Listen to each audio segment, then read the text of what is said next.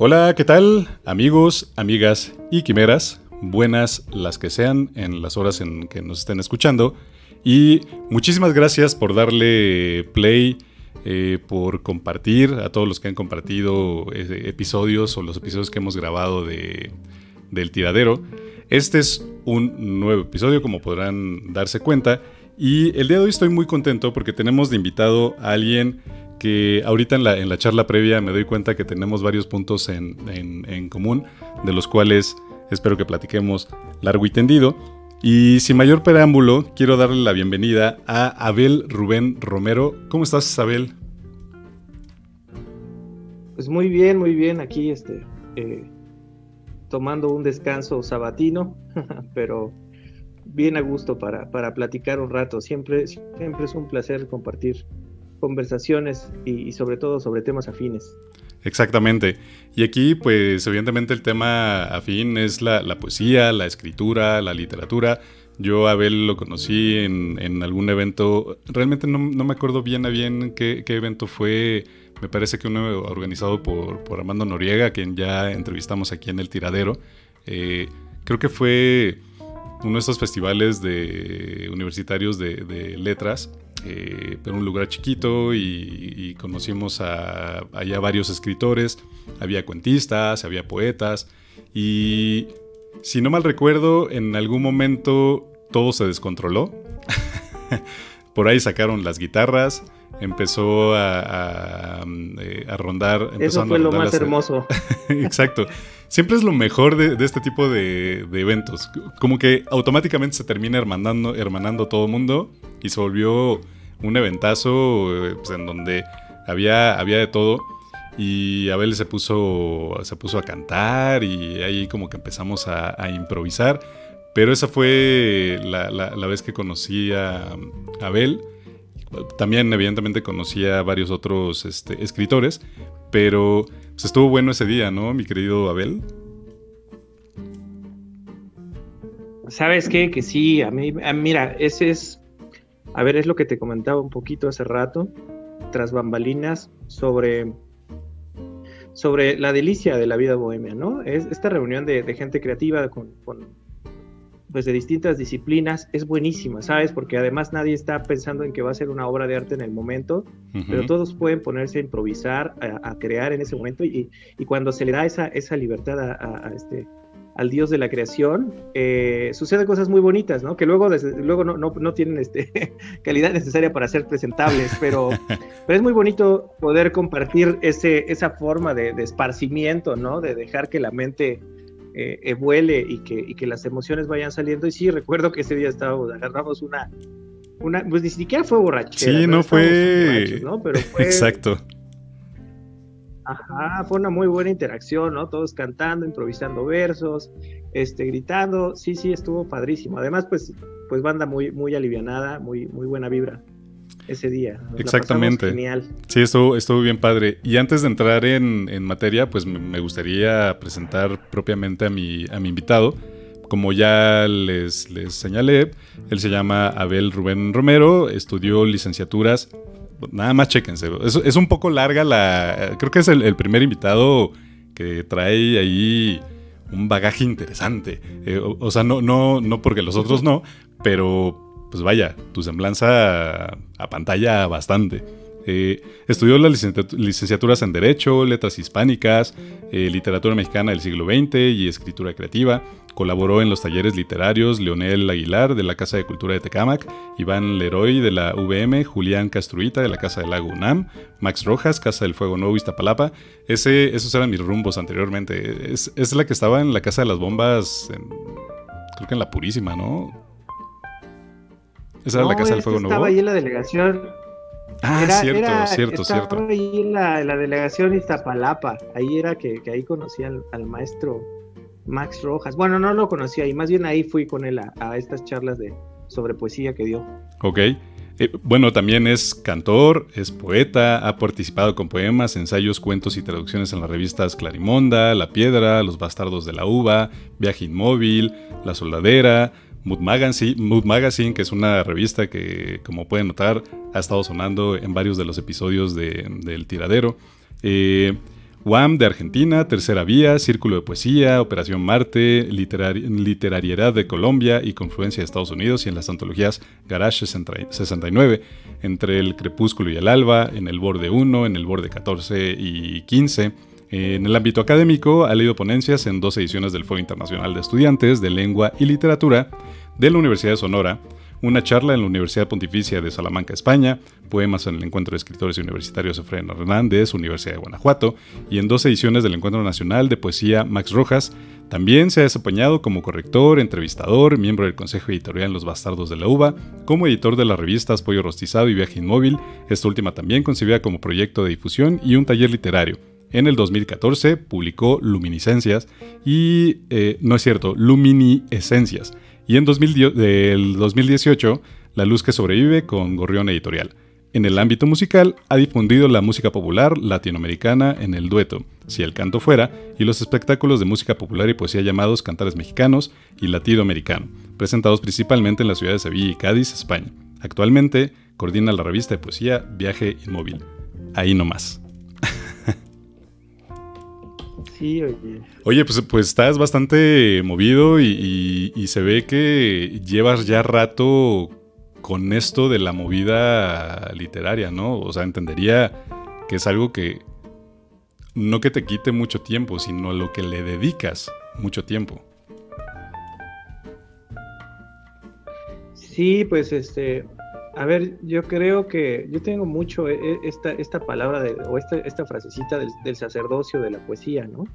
Eh, me parece, y yo admiro muchísimo a la, a la gente que, que, suele consagrar toda su vida en torno a la literatura, ¿no? A veces, pues, por, porque nos tenemos que ganar el pan de cada día y la literatura no es precisamente un buen negocio, eh, es que tenemos que hacer otras cosas, pero, pero pues me ha interesado eso, como intentar entrarle eh, al arte en general, pero a la literatura en particular, desde el estudio, ¿no? Desde, desde la parte académica, desde, pero desde la creación también, y también desde la difusión, desde la edición, eh, eh, estar en contacto siempre con, con, mucha gente que, que escribe también y que se dedica a la literatura.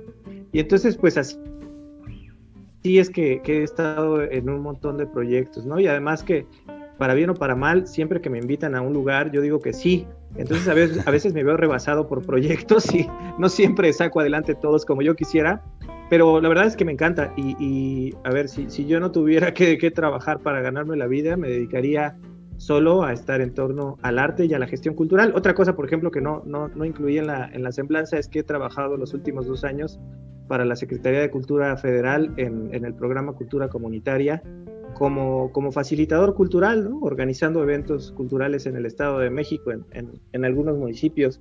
Y pues, pues eso es parte de lo que me gusta hacer, no, solo crear, sino también promover, difundir, gestionar eh, y, hacer, hacer este, que la cultura fluya entre nosotros y que, y que todo artista encuentre el lugar para, la plataforma para poder presentar lo que hace, ¿no? Y que, además le toma, le va la vida en ello, como, como dice la canción. Exactamente, y eso me parece bien interesante porque eh, creo que muchas veces cuando uno empieza a crear o a, escribir, o cuando ya también tiene un tiempo escribiendo, eh, como que nada más se queda con la idea de querer eh, enseñarlo, querer publicarlo, querer, querer ir y pararse en las tablas y que la gente lo vea y lo aplauda si es que hay gente y si, es que hay aplausos, pero que siempre parecería que eh, uno nunca busca ir más allá, es decir, que, se genere una comunidad en donde no nada más uno sea el que está leyendo, sino que esté buscando, como tú bien dices, estas plataformas. Y es difícil encontrar gente que realmente, de manera, digamos, despreocupada, eh, o, más bien sin, buscar algún tipo de beneficio más que este beneficio personal, romántico de, darle difusión, pues que va juntando a, los poetas, a los escritores, a, los artistas en general y que logra eh, montar una plataforma que sea interesante para, para todo mundo. Y aquí yo creo que es parte importante de tu labor como, como gestor cultural y no nada más desde la parte de, de, la escritura como tal, ¿no? Fíjate que, yo a mí me, llegó un momento en, el que pensé, a ver, yo tengo que evocar este recuerdo. Eh, estaba yo en, España, bueno, no antes de irme, de irme a España, estaba yo pensando que, que no había en México en realidad oportunidades, sobre todo para la gente que nos dedicamos a la poesía específicamente.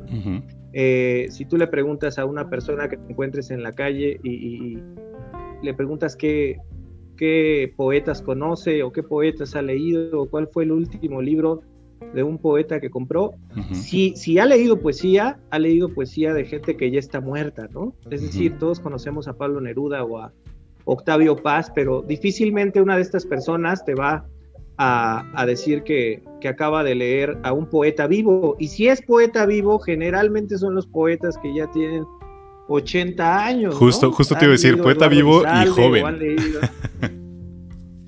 Exacto. Entonces, este, pues mira, a mí me, me, dio la impresión de que nosotros no, no aparecíamos en el mapa, pero también me dio la impresión de que no, no íbamos a, aparecer en, tanto estuviéramos rogando espacios, sino que teníamos que crearlos. Entonces la primera idea, bueno, me voy a España para ver si allá hay más, más oportunidades, más plataformas para la poesía, ¿no? Y yo decía, vamos a buscar la meca del arte. Eh, pero tampoco era Sevilla, ¿no? No era como que, como que la poesía, este, siendo Sevilla un una comunidad tan, este, tan poética que ha dado eh, enormes poetas para el mundo, tampoco es como que toda la gente esté leyendo poesía. Claro. E incluso se le está dando mucha difusión a, otras expresiones que, digamos, no, no gozan de tanta, de tanta tradición, ¿no? Este, eh, en fin, entonces, pues tampoco había ya. Y, allá, por fortuna, eh, conocía a personas que, con quienes empecé a colaborar también dijimos, pues no, más bien se trata de construir, construir la meca del arte, ¿no? Y después, regresando de España, pues me dediqué a hacer un montón de, gestión cultural, organizar, organizé un festival con, con, un colectivo que se llama Revuelta, que denominamos Revuelta, organizamos un festival en torno a Manuel Maples Arce y el estudiantismo, lo organizamos allá en Tuxpan, y, bueno, a darle a viaje inmóvil, a, moverme y te das cuenta que nadie te regala nada si, si no vas detrás de ello, ¿no? Entonces, este, pues también, digamos, los medios que, que tenemos ahora para, para, difundir son vastos y están a nuestro alcance y, y podemos conquistar un montón de lugares que, que antes pertenecían a un grupo muy reducido de la cultura. Ahora, pues tú mismo, tus podcasts, que sirven para, para difundir a estas personas que todavía no somos tan conocidos, ¿no? Eh, pero que finalmente en algún momento vamos a terminar apareciendo en el panorama literario, ¿no? Y, pasaremos a ser de ese panteón de los, este, de los poetas muertos que, que ya son conocidos. Pero entre tanto, también otra cosa que yo digo, bueno, es que yo necesito comer ahora. A ver, yo necesito vender mi libro ahora porque necesito pagar la renta, ¿no? Claro. y, y, solo, solo podemos hacer eso eh, mandando al diablo, a, o sea, pensando de antemano que estamos huérfanos, que no, que no tenemos a nadie y que tenemos que crear esos espacios para nosotros y, que no, no, estar esperando que nadie nos regale nada, ¿no? Sino crear nuestros espacios e ir hacia adelante. Y además coincidimos como en, a ver, cuando yo empecé con, con, la gestión cultural, coincidí con muchos otros proyectos que iban iniciando y que se han vuelto tremendos. Este, eh, cito, por dar un ejemplo, la labor que, está haciendo, este, que hizo Edgardo Mantra, ¿no? Con, Mantra Ediciones, una editorial independiente que, ha publicado muy, muy buenas cosas. También este, Israel Miranda y el taller de creación literaria, que, también tienen como, como su, nicho, su nicho muy, muy concreto y que también ha ido conquistando espacios dentro del Under muy, muy, este, muy buenos, ¿no? y, de ahí ahora Armando, que es un poco más reciente, ¿no? Con Mood Magazine. Eh, bueno, desde luego este, este monstruo enorme que es, que es Círculo de Poesía, que también son otras personas que le han dado un impulso a la poesía muy, muy fuerte, que son, si no totalmente independientes, y, que han ido accediendo cada vez más a digamos, a programas culturales y eso, pero pero sí que han ido, han ido promoviendo mucho la poesía en nuestro país y en toda Iberoamérica, lo cual me parece maravilloso. Recuerdo a, mi amigo también, Iván Vergara, Apu, que tiene la editorial Ultramarina, este, y, y un montón de gente que somos todos independientes que en un momento nos dimos cuenta que, que no íbamos a estarle rogando a nadie, que teníamos los medios para hacer nosotros nuestros nuestros movimientos o nuestro movimiento. Y, y, fíjate que regresando de España me di cuenta que eso, que hay un mundo vigoroso, hay un movimiento muy vigoroso en la literatura mexicana. Claro, ¿no? No, no siempre todo es de la mejor calidad, pero hay un movimiento muy vigoroso, en, sobre todo en Ciudad de México. Entonces a mí me parece que Ciudad de México es la capital eh, eh, de la poesía en nuestra lengua. Sí, porque aparte, digo, tocas un, punto interesante justo por el, tema de que llega un momento en, donde te das cuenta que no estás solo, ¿no? Empiezas a ver eh, colectivos y lugares y gente que realmente se preocupa por darle espacio, particularmente a la poesía, ¿no? cosa muy aparte eh, eh, es el tema de, las novelas o los cuentistas que de alguna manera tienen un, público, digamos, más fácil de captar, ¿no? Pero la poesía siempre es eh, complicada desde el punto de vista de para que llegue alguien y, que quiera comprar un libro de poesía o, leer poesía, acercarse a un evento en donde están leyendo poesía. De entrada les parece algo como intocable. Y me parece que en los últimos años aquí en la Ciudad de México y, en, en, algunas zonas este, conurbadas y también en algunas otras eh, ciudades del interior de la República, se han estado como replicando estos eh, movimientos en donde se busca de cierta manera hacer más asequible la, poesía, que esto me parece, siempre me, me ha parecido extraño. O sea, la poesía siempre ha estado ahí. Y al parecer la gente pasa de largo y, y, nomás no la ve, pero creo que es más por miedo que por otra cosa. En el momento que se dan cuenta que la poesía pues, es un mundo igual de, de, grande que el, universo que te puede dar leer un cuento, una novela, y que incluso tiene, digamos, un alcance en cuanto a sensaciones o sentimientos pues, todavía mayor y, en el momento que lo empiezan a entender, pues bueno, creo que puedes ir enganchando poco a poco. Siento que sí se ha tardado mucho, pero para mí creo que es una de las partes más ricas de estar en este grupúsculo, ¿no? Este, y, lo llamo así porque, pues sí, tú puedes ir a un, a un, recital y casi siempre los que están ahí son tus amigos, ¿no? o tus familiares. Exactamente. Y de repente te, empiezas a dar cuenta, por ejemplo, ahorita que me dices esto de, Israel Miranda, pues yo a él lo conozco porque muchos conocidos de, que, llegaron a un foro, no sé si te llegas a enterar, de este foro de, poesía que había en el péndulo, eh, y eso ya tendrá unos 11 o 13 años. Había un micrófono abierto en el, en el péndulo, en el de Zona Rosa, y entonces pues yo llegué, yo creo que era el segundo o tercer mes que lo, que lo estaban haciendo. Y de inicio éramos cinco personas. Al año se terminaba llenando el, pequeño foro del tejedor, pues que habían entre 80 a 100 personas. Pero todos los que iban eran poetas, ¿no? O, escritores en general. Porque era un lugar en donde te daban este, este espacio. Y después empezaron a, a escindir. Pero es curioso también cómo te vas topando como ciertos estilos que de alguna manera se van replicando. Y eso creo que te deja claro que ya hay una escuela que se está formando, pues al menos aquí en la ciudad, ¿no? Eh, este estilo como, como urbano o, suburbano, este, en donde ya no nada más te hablan de, los azotes eh, amorosos del, poeta, sino que empieza a ramificarse todavía muchísimo más la, la poesía como tal y entonces se vuelve más asequible porque aparte son poetas jóvenes, ¿no? O sea, tú mismo, este, pues creo que me podrías constatar que muchos de los que están con Israel Miranda y muchos de los que se acercan a, los talleres, pues son poetas jóvenes, o al menos contemporáneos, y sí hay algunos muchos, mucho más jóvenes que nosotros, pero sí hay un interés genuino. Pero parecería que llega un punto en donde hay más poetas que público, ¿no crees? Y fíjate que ese es un punto muy importante.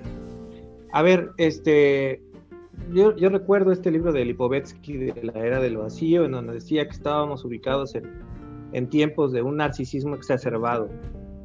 Todos quieren enseñar pero, pero, pero muy pocos de ellos quieren, quieren escuchar. Es decir, tenemos mucha gente que quiere ser vista a toda costa, está peleando por, por ser mirada a toda costa, pero no, no leemos, ¿no? Eh, si hay un, hay un ensayo de este, de este José Emilio Pacheco, creo que se llama Ovidio en el iPod, no me acuerdo cómo se llama eh, este texto, pero mencionaba precisamente eso y, decía, a ver, si, si hay, si, si, por cada lector de poesía, si por cada escritor o productor de poesía o creador de poesía este, tuviéramos un lector, venderíamos muchísimos más libros, pero lo cierto es que publicamos un montón de libros, pero leemos muy poquitos libros de poesía. Eh, también esto es otra cosa, así como, como, como subrayé la, lo importante o este beneficio de que ahora tengamos estos medios, también es cierto que está imperando ya una demagogia terrible en la que cualquier, cualquier persona puede exhibir su trabajo a través de estos medios sin preocuparse mínimamente por, por, la rigurosidad en la creación de la obra, ¿no? Claro. Eh, de pronto también se piensa, y esto es normal porque como, como el habla es de todos, eh, el lenguaje es de todos, se piensa entonces que la poesía es algo que puede hacer cualquiera, ¿no? Que, que, y yo, a ver, no es que yo no diga que, que, que, no cualquiera puede ser poeta, yo sostengo que, que sí cualquier persona puede escribir poesía, pero que necesita una preparación rigurosa y con la disciplina que cualquier otro arte exigiría, ¿no? Es decir, si le exigimos al, al, al bailarín profesional que se aviente no sé cuántos años de academia y que, y que estudie un montón, a mí no me parece que esto sea menos, menos necesario en la poesía. La poesía también está hecha por un montón de bagaje cultural que, que hay que, que hay que ir este, incluso descifrando, porque la, literatura no, es un ejercicio inmediato, ¿no? sino es mediato. Nosotros tenemos que leer y releer, sobre todo en el caso de la poesía, es algo que hay que leer y releer para ir construyendo sentidos, eh, ir desilvanando sentidos que tiene el mismo poema. Y luego el ejercicio escritural también, como, como hablábamos ahorita de, de, de los procesos creativos, uno no tiene comprada la musa, ¿no? Ni le puede pagar un alquiler para que no se vaya. Sí, exacto. Este, eh, y, eso es estar trabajando todo el tiempo y a veces nos abandona y no creamos nada, ¿no? Y otras veces nos sentimos avasallados y, escribimos y escribimos y escribimos. Pero lo único que te va a dar la certeza, pues es la disciplina y los años. Y tú te vas dando, cuenta. A veces ves a, alguien que era cuate tuyo, que empezó a escribir y cuando, cuando leíste su primer poema dijiste, esto, esto es una basura pero luego te lo vuelves a encontrar cinco años después y dices, wow, ¿no? Me, sorprende cuánto has aprendido, ¿no? O cuánto, cuánto has logrado conectar entre tú, ¿no? Lo que tú íntimamente eres, pero también entre lo que es la literatura y cómo hiciste esa conexión para, este, para poder escribir un poema que, que ya me parece este, admirable. Y, y, eso a mí me da mucho gusto, ¿no? Ver cómo alguien mejora. Pero estamos cayendo en la demagogia de solo querer mostrar pero no querer leer. Eso es, y eso me parece terrible, porque me parece que es una ofensa misma la poesía, vaya. Sí, totalmente de acuerdo, porque digo, tú mismo también lo has visto. En los últimos años, pues se han multiplicado exponencialmente los talleres de poesía o los talleres de escritura creativa, o, sea, los talleres en general, ¿no? Y también tocas un tema bien importante no, es lo mismo y al menos yo creo que sí debería de haber una especie de advertencia en estos talleres que pueden ser buenos y hasta lúdicos por el tema del ejercicio de la, propia escritura, un acercamiento como tal, porque al final del día creo que eh, eso sería lo que te lleva a, mejorar tu, propia escritura. Pero muchas veces, cuando te venden porque pues sí ya, hay muchos talleres que venden. Cuando te venden esta idea de talleres como si te vendieran la idea de que el día de mañana te van a dar un diploma de poeta, ¿no? Un diploma de, cuentista. Y yo creo que es un error, lo voy a llamar hasta adolescente, porque cuando uno empieza a escribir, te, asumes de alguna manera como tal, ¿no? O sea, te asumes como, como escritor o te asumes como poeta o en el caso del canto te, asumes como cantante, ¿no? O sea, tú dices, ah, bueno, es que a mí me gusta escribir, a mí me gusta cantar, a mí me gusta hacerle al, show y digo que, actúo. Entonces, traes este ímpetu adolescente, pero si tienes tantito, no sé si sentido común llamarlo, o al menos autocrítica, sí va a llegar un punto en donde tú mismo vas a decir, güey, pues no, no lo soy. Y me falta un fregadal de camino para llegar a este punto. Y yo creo que ahorita el problema de lo que dices de la, de la demagogia que hay no solo en la poesía, sino como que muchos géneros literarios, es cualquiera lo puede hacer. Porque estamos en la época en donde pues ya muy pocos toleran la, frustración, ¿no? Y entonces todo se vuelve muy inmediato y te dicen, tú puedes escribir, quien sea. Yo también, así como tú, pienso que sí, evidentemente cualquiera podría llegar a escribir algo medianamente bueno, pues poniéndole empeño y practicando y tal, ¿no? Porque todo con práctica te puede salir bien. Y también hay mucha gente que por más que practique, pues nomás no da una, ¿no? decía mi, mi, abuelo, pues hay maderas que no agarran barniz. Entonces, también ser lo suficientemente este, crítico con uno mismo para decir, ok, de aquí no voy a pasar, ¿no? Pero sí el punto es que todos estos talleres sí llegan al, tienen al menos esta idea de vamos a publicar. Y al momento que tú publicas, pues ya, lograste esta meta personal de, ah, ya pusieron mis letras en, en un libro y a ver cómo lo vamos a mover y en dónde nos vamos a presentar. Creo que ahí sí tendríamos que, que, cada uno de nosotros y sobre todo, no sé, al menos yo esperaría que la gente que sabe de esto, o sea, que realmente sabe de esto, sí trate de poner a todo mundo con los pies sobre la tierra para decir, hay que tenerle respeto a lo que estamos haciendo, porque sucede lo mismo con un trabajo, ¿no? Eh, eh, otro de los puntos en común es que en común que tenemos tú y yo, y esto no es tan para saberlo, pero pues bueno, también Abel es, eh, es abogado, yo también lo soy, yo soy muchísimo más godines, entonces creo que podríamos ser este como el, la materia y la antimateria. él, está de, de, manera un poco más libre o mucho más libre que yo. Pero este, digo, al final del día conocemos el tema de, las leyes, pero pues sí, por mucho que no me guste o no ame, digamos de alguna manera, el, la labor que hago, pues es lo que tengo que hacer para sobrevivir. Y también le, debo cierto respeto. y, creo que debe pasar exactamente lo mismo con todo lo que se haga y que salga de uno mismo, ¿no? Sí, pues hay, hay, que, hay que tenerle hay que tenerle paciencia a lo que uno hace y, también no desesperarse, porque mira, yo y, yo también he pasado por, por esa necesidad de pronto de que todos te vean. Sí, claro. Y, pues es que es muy humano, ¿no?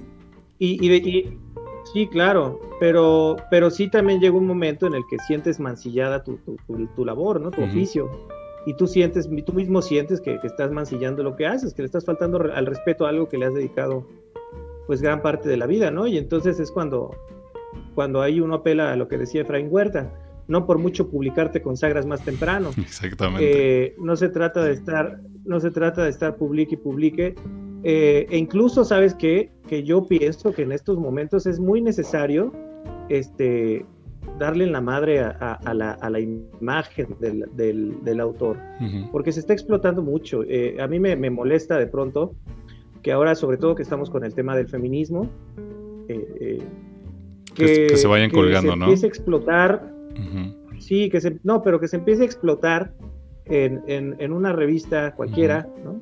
Porque, porque son varias las que han caído en ese error, en el, que, en el que vendemos entonces la fotografía de la chica, ¿no? Y si la chica es guapa, sus poemas se van a leer.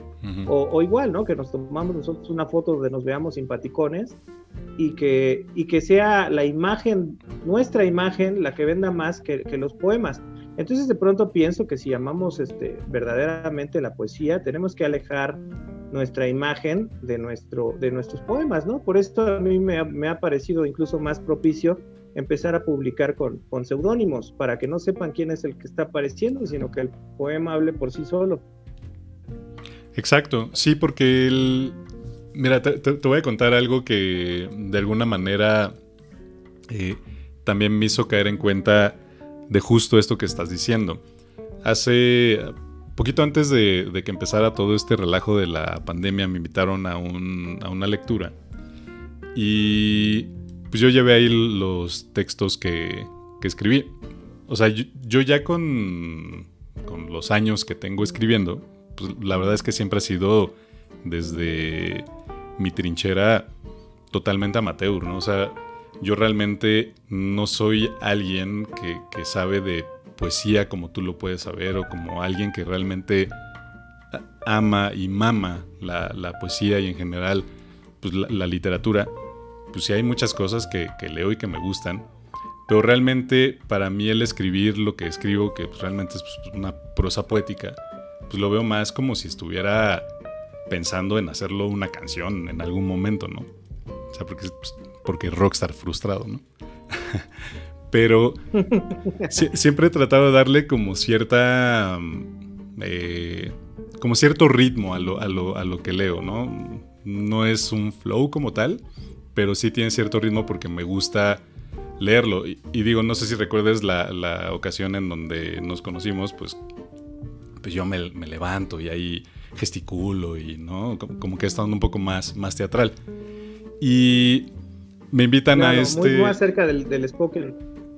Exacto. O sea, el punto. Hay un punto de quiebre también, creo que muy cabrón en, este, en este mundo, ¿no? De, la poesía. En donde se empieza. Empieza a haber tal cantidad de, derivaciones que parece que no puedes encontrar un punto medio. Y, que yo creo que sí se puede encontrar, ¿no? Pero justo el, el problema es que la gente que sabe realmente de poesía, que muchas veces no acepta como este estilo que realmente pues, yo considero que tendría que estar en otro lado totalmente aparte y muy alejado de la, de la poesía. Porque al final del día utilizas muchísimos más elementos adicionales de apoyo, ¿no? Para, para hacer más vistosa tu obra.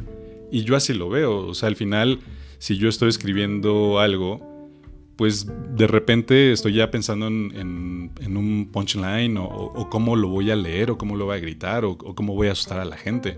Pero el punto es que pues, es más una puesta en escena que una obra poética que estoy yo ahí, yo ahí metiendo. Entonces me toca leer con alguien que tenía un doctorado en no sé qué y una maestría y tal, pues alguien que realmente sabía, ¿no?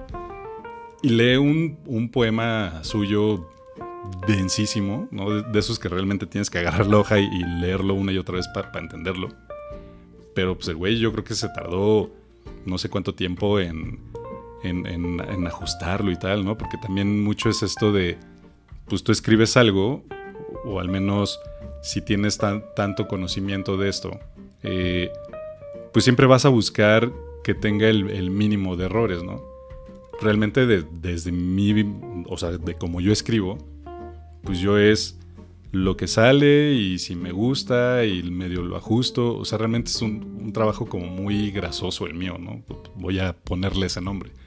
Eh, pues este cuate se da cuenta y, empieza como que a tirarme de manera muy diplomática, ¿no? No, y es que pues está perdiendo esto y la gente que viene a gesticular y no sé qué y a decir y tal. Pues yo ya no dije nada, ¿no? O sea, ni modo que me fuera a agarrar a los madrazos. Pero pues también hay, hay un punto ahí en donde cada quien creo que está haciendo algo desde su, propia trinchera, pero también debe de entender y, asumir que pues, no le vas a gustar a, todo el mundo y que vas a tener un público eh, justo para eso. Y tristemente, creo que el mundo de la poesía, frente al mundo este del, del spoken word y de estas como batallas que se están haciendo entre, entre poetas, estos cuadriláteros y, tal, pues termina palideciendo frente a este espectáculo, ¿no? Y pues, parece que se están enfrentando para ver quién es más popular. Y tristemente, y digo tristemente porque creo que también el mundo del spoken word ya está entrando como una, especie de loop del que ya no salen y, realmente no hay cosas interesantes que, que se vean porque pues, como que todos terminan leyendo en el mismo estilo y terminan hablando como de lo mismo. Y entonces parecería que la poesía se queda estancada y, y el spoken word se queda también una zona de confort. Y entonces parecería que ya no hay una salvación posible. Pero sí la debe haber, ¿no? Pues mira, yo, yo inicialmente pienso que, que primero, ¿por qué nos, o sea, no sé por qué nos queremos arrebatar la denominación, ¿no? Como si fuera este, la tequila o mezcal. Queremos quedarnos con la, con la denominación de origen. Exacto. De llamarle poesía a, a cosas que, que ya no, que ya, o sea, que ya están demasiado lejos, que no obstante tienen, tienen elementos en común, ¿no? Yo, yo, yo pienso que, por ejemplo, podríamos decirle artes de la palabra y no necesariamente poesía. Claro. Eh, en, el caso del, en el caso del spoken word y, y, otras manifestaciones, a mí me parecen muy válidas, ¿no? Pero bueno, si yo, por ejemplo, yo, yo, yo que soy este, digamos, de, de, de, de la parte del ala eh, de la poesía leída y escrita, si yo me voy a meter a un spoken word, naturalmente voy a fracasar. O sea, eso, eso es este, como tú dices, porque yo estoy escribiendo, o sea, los artefactos literarios que yo estoy produciendo no tienen que ver con el histrionismo. Y bueno, a lo mejor, y, yo no, tampoco soy una piedra, ¿no? A lo mejor y, puedo tener algún texto divertido, que, yo también ya sé cuáles textos leer cuando voy en público, que puedo ser más histriónico, que voy a convencer a la gente ya no por la palabra, sino por la entonación, por, en fin, por otras cosas. Sabes el ambiente de tu público y entonces ya sabes qué leer, ¿no? A ver, pero eso ya se va separando y es otra cosa. Y, y entonces estas derivaciones, no sé, eh, pienso también en el hip hop, eh, en el spoken word, este, pienso en, en y, en todo esto pienso en, en, lo que organizaba Verso Destierro, ¿no? Con Adriana Tafoya y Cisneros, eh, de, de, poesía en el cuadrilátero, que justo eso fue lo que me dijo algún, algún amigo poeta. Me dice, no, pues es que me tocó concursar y, este, y pues llegó otro, otro chavo, otra chava que era más histriónica, este, y pues me ganó, ¿no? Cuando su texto no era tan bueno, pero, pero claro, pues es que tienes que entender que esto es otra cosa. O sea, si a mí me ponen a competir con un, mira, yo, yo a mí me gusta eh, cantar este eh, música mexicana, en específico la ranchera me gusta, el bolero. Entonces, pues imagínate que yo me voy a un concurso de poesía, yo como cantante de ranchero, que me voy con un reggaetonero, no tenemos nada que hacer, no tenemos nada que hacer juntos.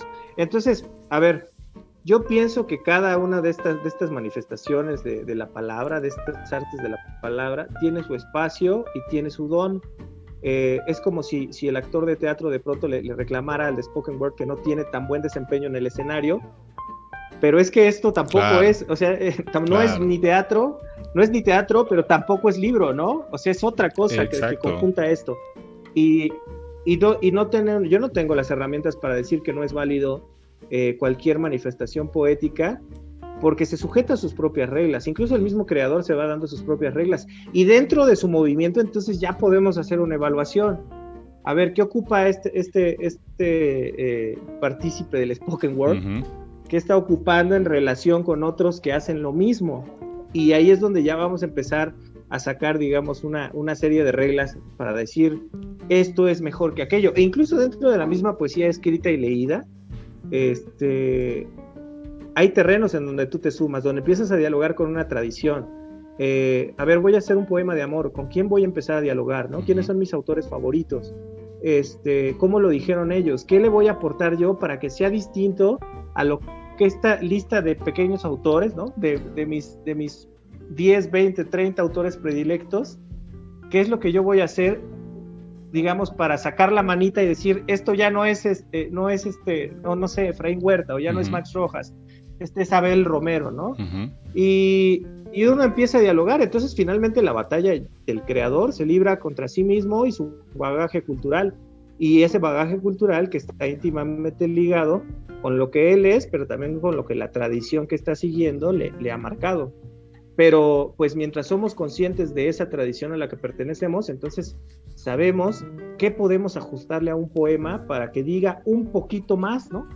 Para que diga otra cosa que no se había dicho o lo diga de otra forma que no, que no se había este, dicho. Eh, yo tengo un poema que se llama Alamar específicamente, que es un poema muy visual, eh, en el que hago una mezcla de, dos, este, de dos recursos. Eh, uno es la resilabificación y otro es el calambur, ¿no? El calambur que era eh, unir el final de una palabra y el principio de la otra para crear una tercera palabra, y la resilabificación, que era como descomponer las sílabas de las letras o reagruparlas para que crearan otras palabras.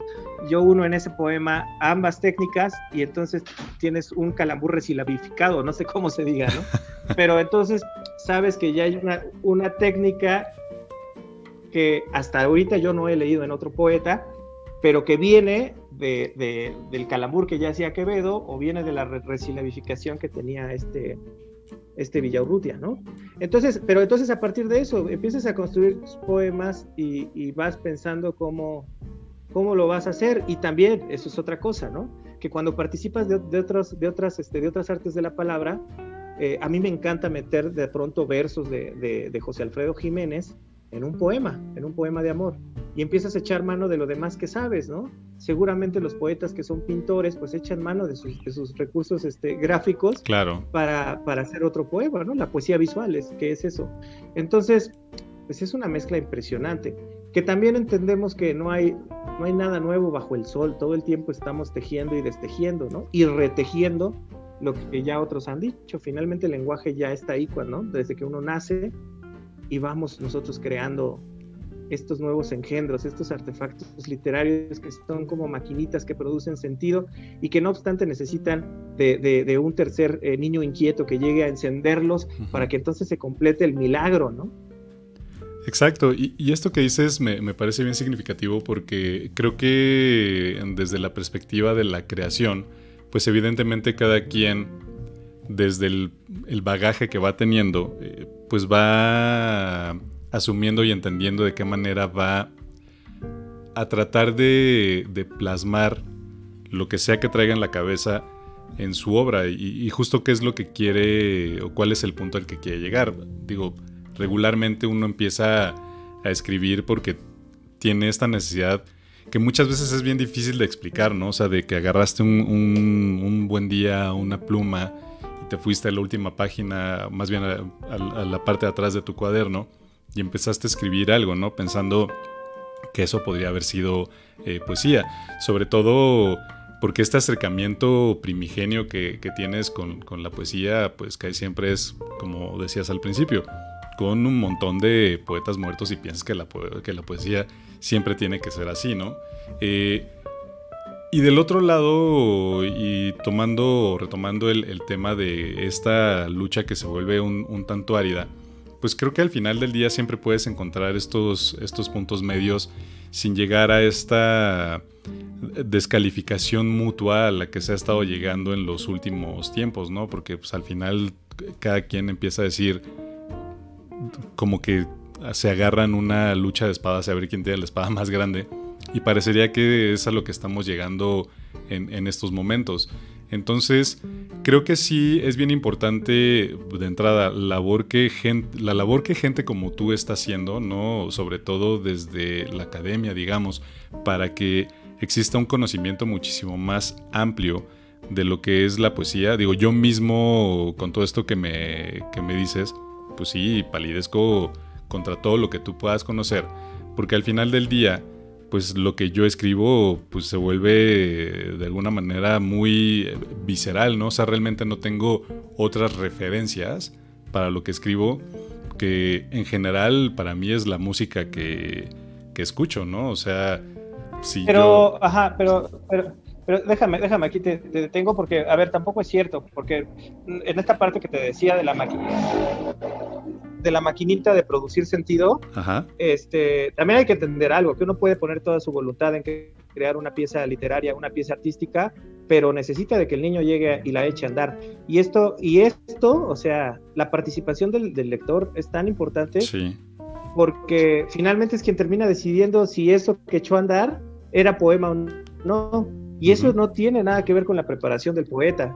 O sea, eh, que me, perdone Góngora y todos sus aficionados, pero si, si mi abuelita no lee a Góngora o no, no puede acceder a Góngora, pues finalmente la que termina echando a andar esa maquinita es mi abuelita. Entonces, por, más que Góngora haya sido una lumbrera y que para la gente que estamos o que hemos estado cerca de la academia, pues aprendamos, porque la verdad es esa, ¿no? Aprendemos a apreciar a Góngora.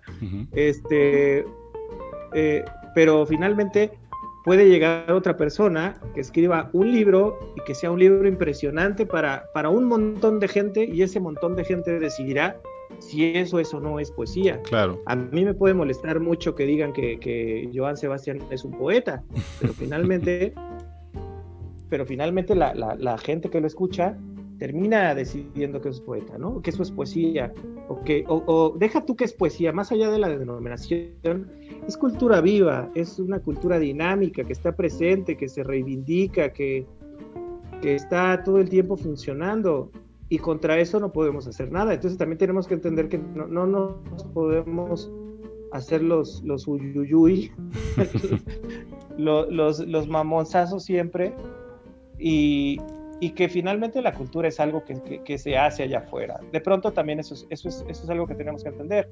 Eh, a ver, parte de mi, de mi labor en cultura comunitaria, pues era el acercamiento con, con este, tanto con los artistas, los creadores de, de, de los lugares, de los municipios como con el público, ¿no?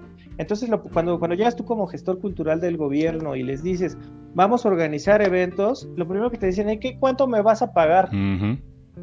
A ver, espérate, güey, ¿por qué te tengo que, ¿por qué te tengo que pagar, güey?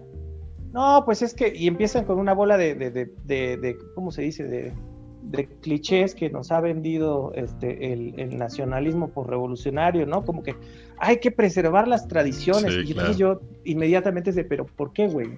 ¿Por qué tenemos que preservar una tradición? ¿No se supone que, que si una tradición necesita ser preservada es porque está muerta? Porque ya no le sirve al ser humano corriente, al que vive, al que camina. Entonces, ¿por qué tenemos... A ver, entiende algo tú como artista tienes dos opciones, o te vendes o no te vendes, asúmelas. Exacto. Si tu obra no se vende y así estás contento, asúmelo, güey, asume el anonimato, porque entonces te estás poniendo a tejer cosas de góngora, güey, y, nadie te va a leer, o te, o te van a leer un puñadito de 10 personas, asúmelo. Pero no pienses que alguien te tiene que pagar porque estás produciendo algo que no tiene interacción cultural viva.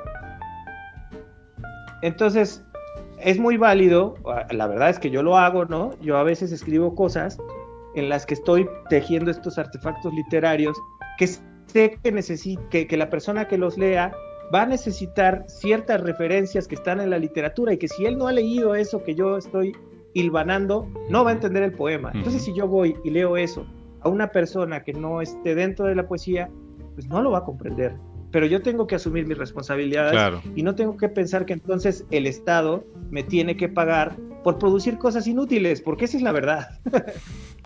Eh, y, la otra, ¿quieres vender, güey? Entonces interactúa. Aprende a platicar con la cultura que está viva, con la cultura que camina, ¿no? Pues sí, es que es, quieres vender, véndete.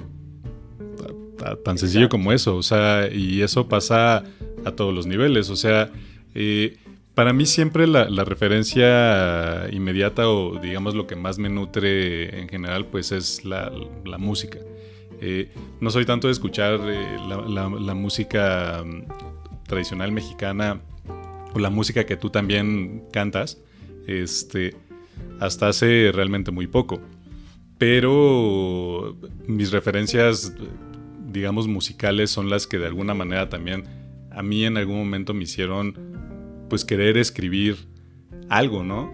O sea, y esto lo he platicado en, en muchas ocasiones, que pues, en el momento que yo empiezo a traducir canciones de Iron Maiden, que eran, que yo decía, güey, que es una banda de metal y está contando una, está contando la historia, ¿no? Este, pues pocas bandas hacen, hacen eso, ¿no? Y, aparte sonaba bien, pero contaban una historia.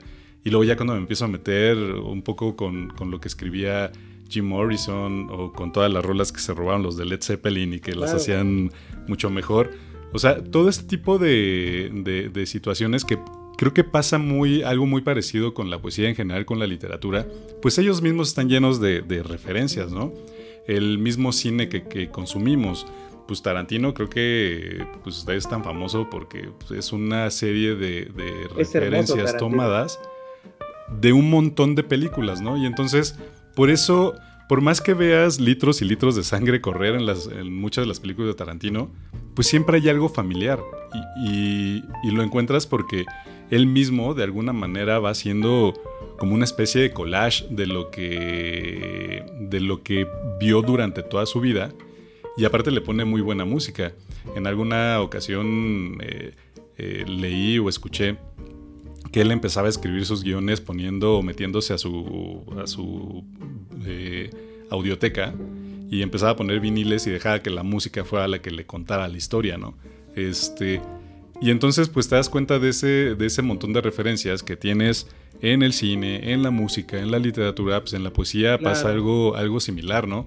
Y entonces, pues sí, si bien yo no sé de poesía, pues al menos conozco algunas otras cosas que yo podría poner ahí como de referencia medio, medio escondida, para ver si el día de mañana alguien también la encuentra y me dice, güey, es que esto pues me suena conocido sin que sea un plagio en concreto.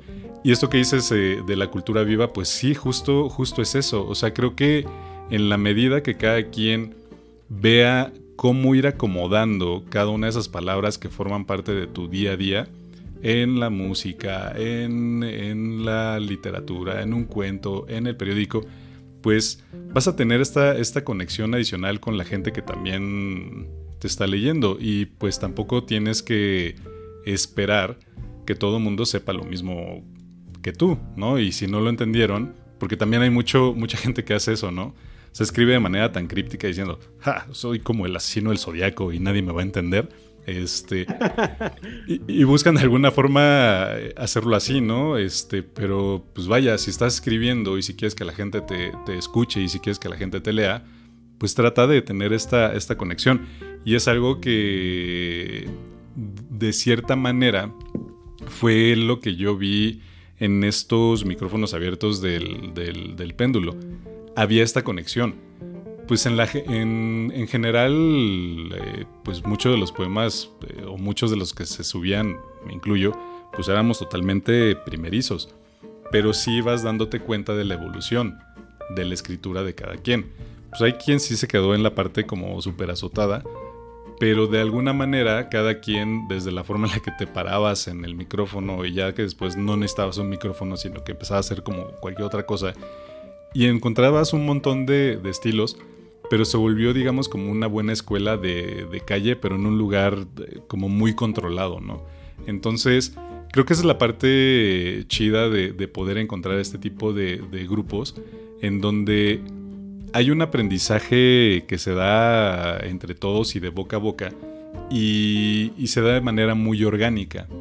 Y lo malo es cuando encuentras estas otras, digamos, como escuelas o talleres en donde pues tratan de imponer el estilo que tiene el propio, eh, digamos, líder del, taller o el que está impartiendo el taller.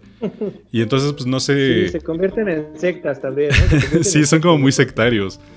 Entonces, este, pues sí, al final del día forma parte de, este gran universo de la poesía como tal o de la escritura como tal. Pero sí es bien interesante eh, ver cómo sí se puede lograr encontrar cierta voz, ¿no? Con lo que tú estás haciendo y, y, sobre todo, pues, qué es lo que quieres mostrarle a la gente. Claro, claro. Sí, sí, las bufandas se hacen con este, con, un estambre que ya estaba hecho, ¿no? Ahí, ahí lo, que, lo que hace que una bufanda sea, sea bonita o no sea bonita es la gracia con la que ejecutan el tejido. Este, entonces, creo que, que consciente inconscientemente todo el tiempo estamos eh, alternando eh, nuestra, nuestro bagaje cultural, y, me refiero a cultura en un sentido muy amplio, porque es cierto, en el caso de Israel Miranda es eso, ¿no? Eh, sus libros están llenos de referencias más, que, más que de la poesía, de la música, de las canciones de, que, que, él escuchó, y todo el tiempo estamos hechos de, la cultura con la que interactuamos. Este, a mí me gustaría poner el ejemplo también de, Chalino Fernández, que por ahí puso un poema de Manuel Acuña en, la música que cantaba Chalino, que es música norteña. Este, y a mí me parece, me parece maravilloso, cabrón, porque es cultura popular muy actual, unida al romanticismo mexicano. Este, entonces, entonces ese tipo de, cosas maravillosas, de esas interacciones, porque así como el poeta este, de pronto agarra y dice, pues voy a meter un verso popular aquí, ¿no? De algo que está allá afuera, ¿no? a flor, a flor de calle. Eh, también está el, cantor de, el cantor de que, a flor de calle este, decide rescatar unos, unos versos de, Neruda o en el caso de Chalino, unos versos de Manuel Acuña y ponerlos en sus canciones. Y esas interacciones culturales se dan, eh, se dan hasta de forma eh, como involuntaria. De pronto ya te fusilaste, te fusilaste un par de versos de una canción. cuando no era, no era tu intención, lo hiciste sin querer y ya de pronto dices, ay, mira, este güey se robó estos dos versos, perdónenme, no me di cuenta, güey, porque como todo el tiempo estamos bombardeados por las manifestaciones culturales, pues, ¿quién te dice que no puedes poner unos, unos, unas palabras de Kung Fu Panda en un poema, güey? Justo, justo. Sí, exacto, y, no necesariamente estás plagiando absolutamente todo, o sea, es eh, como que le estás poniendo ahí tajín a tu naranja, ¿no? Exactamente, exactamente. Y además, eso es lo que finalmente la originalidad no está, este, la originalidad está en la mezcla. Todos tenemos rasgos de, otros lados, todos, todos estamos formados a retazos de cultura. Lo que nos hace ser este, seres humanos únicos o no sé, personalidades, es la mezcla. Todos, todos somos cócteles hechos con los mismos este, alcoholes, ¿no? Exactamente. La diferencia está en la proporción en la que estas mezclas participan.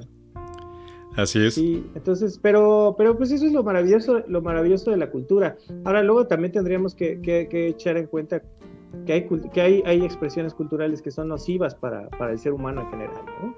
Este, eh, no sé, la cultura de la violencia es, una de ellas. Eh, ah, la cultura patriarcal en sus expresiones más violentas, pues también es nociva para la, para la sociedad. Y, y pues no podemos tampoco estar aplaudiendo todo el tiempo esta cultura de la violencia. Lo que no significa tampoco, y que estoy en contra, que debamos de, de, de, banearlo, de sepultar a, a, este, a Dostoyevsky por, por toda la violencia, por toda la violencia que, que, está en sus libros. Tampoco, porque ya nos pondríamos en, un asunto muy inquisitorial. Sí, sí, de, de, además, la literatura está hecho de eso, joder, está, está hecho de, de, nuestros, de nuestros traumas. Hay un texto hermoso que leí de Raúl Zurita un ensayo sobre eso, en donde dice que, nosotros escribimos poesía para dejar testimonio de aquello que nos ha este, conmocionado y que no hemos podido solucionar, como, como si quisiéramos poner el sufrimiento de la humanidad en los poemas para prevenir y que no se vuelva a repetir, ¿no? Y finalmente más o menos la conclusión de, de Zurita es de, bueno, el día que lleguemos a, al paraíso, el día que ya no haya sufrimiento, dejaremos de hacer poesía. Puta, me parece claro, Claro. Sí, porque al final del día es una. Casi tengo un, orgasmo, un orgasmo seco. Exactamente, porque el, tema aquí, y yo creo que es algo que, de cierta manera todos pensamos, es que, pues, creo que es una de las expresiones más humanas eh, que, pueda haber, ¿no? La, poesía. Y cada quien entiende la poesía de, forma distinta, y eso es lo, lo maravilloso. O sea, no es lo mismo, o al menos yo lo veo así, que cuando te dan el concepto, ¿no? Este, estos conceptos genéricos que siempre te dan en, la prepa o en la universidad o en la secundaria, de, estos géneros literarios que tú puedes entender y de alguna manera puedes explicar lo que es la, el, género que te están diciendo, ¿no? ¿Qué es un cuento? ¿Qué es la novela? ¿Qué es eh, un ensayo? Pero al momento de que llegas a la poesía, pues es como tratar de... Digo, Ahí espero que no me agarres a madras por la referencia, pero es como tratar de definir el metal, ¿no? O sea, tiene tantas derivaciones y se ha vuelto tan, tan rico, hablando particularmente de la poesía, que se vuelve bien complicado tratar de, darle una definición genérica que pueda englobar todo lo que significa la poesía como tal. Y ¿Qué te parece, mi querido Abel, ya para, para cerrar este, este programa que ha estado re entretenido, sobre todo por todos estos datos que yo no conocía y que estás dando de manera magistral. Eh, no sé si tengas algún texto que quieras compartir con la banda. Sí, claro que sí. Yo, quiero compartir, este es un, poema de los, de los más recientes. Se llama No tuvimos tiempo. Ok. Está, dedicado para todos los que no nacimos en una casa privilegiada, todos los que no, nacimos en una casa con biblioteca. Eh, no tuvimos tiempo. No lo logramos, no tuvimos tiempo. Derrochamos la vida, el hígado, la solapa. Deleitamos nuestras noches lejos de los libros. No aprendimos francés, alemán, ni dirigimos nuestras gafas, ni la luz de un escritorio para entender los códices, los pliegos. Anduvimos sin prisa por las cantinas y los bares donde las mujeres se desnudaban, piadosas de nuestra pobreza y nuestro pregón de falsos poetas. No lo logramos, preferimos pasar las tardes de academia tendidos sobre el vientre de alguna mujer volátil o experimentar en los jardines de las casas de estudiantes con rayas, cuadros, cilindros, escapes simétricos para un sueño asimétrico. Creímos que la respuesta resplandecía al fondo de un bote de caña Fuimos urgentes a descubrir los mundos tangibles y etéreos, dentro y fuera, más próximos siempre, pues éramos pobres de tiempo y bolsillos. Nos montamos alguna vez en un coche lleno de seres delirantes y fuimos donde el sol a sola y a solas despertamos sin recuerdos. Nos deshicimos soberbios del prestigio, mas apuntábamos siempre inocentes a lo eterno. A cambio olvidamos decenas de libros en sofás amarillentos, en almohadones fragantes de humo, sudor y orina, Olvidamos los seminarios de latín y griego. Jamás comprendimos a los clásicos. No, entendimos la suma belleza del hiperbatón gongorino. Y en las clases de teatro barroco pensamos, juramos que el mundo era más resplandeciente cuando se evidenciaba en lo vivido. Pero estábamos anclados a otro siglo que pronto será olvidado y acusado de inocular con su podredumbre la escasa facultad de nuestras plumas. No nacimos en una casa con biblioteca, en cambio, retosamos Augustos con el monitor aullante de luz insomne, con el reproductor de CDs y unos senos que al cabo nos enclavarían en la nostalgia, la depresión y las pastillas. Ahora llegan otros aires, otros hombres de birrete acompasan su canto, con las voces interminables de otro tiempo. Hurgan en los pasillos para comprender los dédalos de Aristóteles, Platón, Horacio, Malarmé, Baudelaire, Rimbaud, Paz, Borges, les ama se sacuden los sacos impolutos en las bibliotecas públicas, recuperan los incunables, las primeras ediciones, mientras nosotros seguimos ebrios y pobres y tristes y sucios en el rincón de una cantina. Ellos traen en cambio y con justicia el eco que hablará lo que nosotros jamás pudimos. No tuvimos tiempo de hacer los mejores versos, ni un poema nuestro será entrañado por la lengua. No tuvimos tiempo, nos ha anochecido de pronto, jamás escribimos la poesía. Sin embargo, nos iremos con la risa intacta y los labios secos, con rodillas rechinantes y gargantes trémulas, de una vez y para siempre, bailando y cantando la hermosa vida. Güey. Buenísimo. Oye, estaba pensando mientras ibas entre, entre verso y verso, eh, creo que con este poema resumiste de forma perfecta todo lo que hemos estado platicando en esta, en esta hora. Está buenísimo, me gustó muchísimo. Muchas gracias. Sí, pues es un poco esa sensación de. de. A ver, estas dos posturas de, la vida como un ejercicio meramente, más bien la poesía como un ejercicio meramente intelectual o como un ejercicio de experiencia vital. Exactamente. Eh, de pronto, ajá, hay quienes, quienes pensamos en algún, o quienes todos hemos pensado en algún momento, que la poesía eminentemente es, es un asunto de experiencia vital más que un ejercicio de referencias académicas. Pero no obstante, también podemos adoptar la, postura que en otros poemas también la adopto, ¿no? claro. Es este, es ida y vuelta. Y además, eso que decías de, lo, indefinible de la poesía es rotundo. Eh, aquí hay dos ideas de, dos, de dos filósofos que me gustaría retomar. Uno de ellos es Octavio Paz, cuando inicia el arco la hilaría, da cuenta de esto, de que eh, la poesía tiene tantos rostros que no se le puede asignar una definición categórica. Eh, ese es uno. Y el otro tiene que ver con Platón, este, eh, en el momento en el que está dialogando con, Sócrates, con, con Teeteto, y le, le le pregunta, eh, eh, empiezan a hablar sobre, sobre Heráclito, ¿no? Y, en esa interrogación, eh, pues Sócrates menciona que cuando uno define, cuando uno da una definición del ser de una cosa, la está clasificando para siempre en la inamovilidad. Si tú dices esto es esto, significa que no podría ser otra cosa. Pero bueno, y regresando al caso de la poesía, como la poesía es algo vivo, participa de, este eterno cambio, de este eterno fluir, ¿no? Y, podríamos decir así, ¿no? Uno, uno no se baña dos veces en el mismo poema. Exacto, y, al eh, final... La poesía siempre está cambiando. Exactamente, y pues la verdad es que esta, esta plática ha sido bastante... Eh, ¿Cómo podría, podría llamarla? Me ha iluminado. Porque como, como te decía, como lo saben también los amigos que nos están escuchando, pues sí, yo realmente me he movido subrepticiamente en este mundo, pero pues evidentemente hay, muchas cosas que, no sé. Y qué mejor eh, tener una charla como esta que, tuvimos, que la verdad es que he disfrutado muchísimo. Eh, pues Abel, muchísimas gracias por, tu tiempo, eh, por tu poema que nos, que nos acabas de regalar, que Ojalá espero lo puedas publicar en tus redes y que yo lo pueda compartir con la banda porque en verdad está, está bien, bien bueno. Y no sé si quieras agregar algo más para, para concluir este, este programa que me le he pasado de maravilla.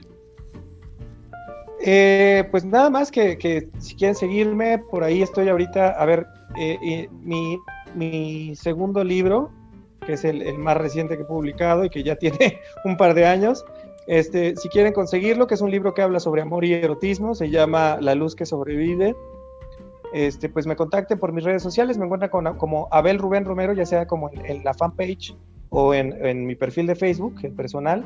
Ahí me encuentran, también me encuentran en, Instagram, aunque en Instagram subo cosas personales, no nada que ver con mi trabajo. Pero búsquenme y si quieren, si quieren mi, poemario en versión digital, lo tengo en PDF y, y en versión ebook para que, para que le echen un ojo y, puedan ahí ver si, si, les gustan los poemas. Tengo unos poemas muy azotados, poemas de macho herido. Entonces, este... todos hemos que se estado ahí. Que me busquen, este... Sí, claro, claro. Además hay unos poemas hermosos de macho, de macho herido y yo abrevo un poco de esta tradición de los poemas de macho herido, ¿no? Ahí, ahí aparece Max Rojas con su turno del aullante, Eduardo Lizalde con el tigre en la, casa, este, desde luego Catulo con los poemas a lesbia y esta larga tradición de, de machos heridos, de poetas machos heridos que, han hecho cosas hermosas.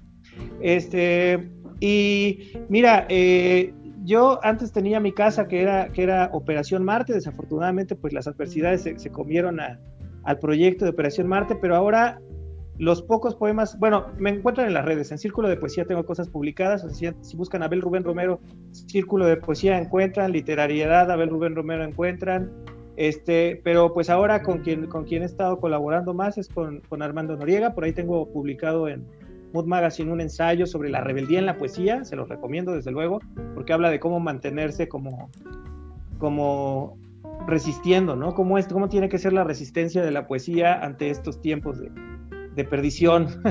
y, también ahí en, en Mood Magazine tengo algunos poemas, entonces, este, ya espero nutrir, estaba pasando por este periodo en el que no quería publicar nada, este, pero ya seguí publicando. De hecho, este poema que acabo de leer está publicado bajo el seudónimo de Amoxley Rivera en Mood Magazine. Ah, ok. Si quieren echarle un ojo. ahí para compartirlo. Muchísimas gracias, don Gritonero. Nombre. yo, este, yo la verdad, este, me, me, uno a siempre que me invitan a. Mira, yo tengo ya como, como una regla de actuación no, yo no ruego por espacios, pero digo que sí a donde me invitan. Entonces, este, ahí, ajá, ahí me, mantengo como, como esto, como con, la gratitud de, que siempre que me inviten a un lugar yo digo que sí, este, pero no andar buscando precisamente publicar mucho para consagrarme más temprano. Exacto, para seguirnos moviendo de forma subrepticia y cuando nos encontremos, que nos encontremos con todo el gusto del mundo. Pues mi querido Abel, muchísimas gracias por tu tiempo. La verdad es que fue una plática súper rica, súper interesante. Eh, espero que la hayan disfrutado, queridos eh, amigos, amigas y quimeras, de la misma manera que yo la, disfruté. Busquen a, Abel en las redes que nos acaba de decir. Eh, yo también ahí buscaré también conseguir tu, libro. es un poemario, ¿no? Sí, sí, es un poemario pequeñito que se los mando ahí en, en electrónico. Ok. Y pues nada, de nueva cuenta, muchísimas gracias Abel, muchas gracias a todos los que llegaron hasta, hasta este punto. Nos estaremos escuchando en el próximo episodio del tiradero. Buenas noches, buenos días, buenas madrugadas. Adiós.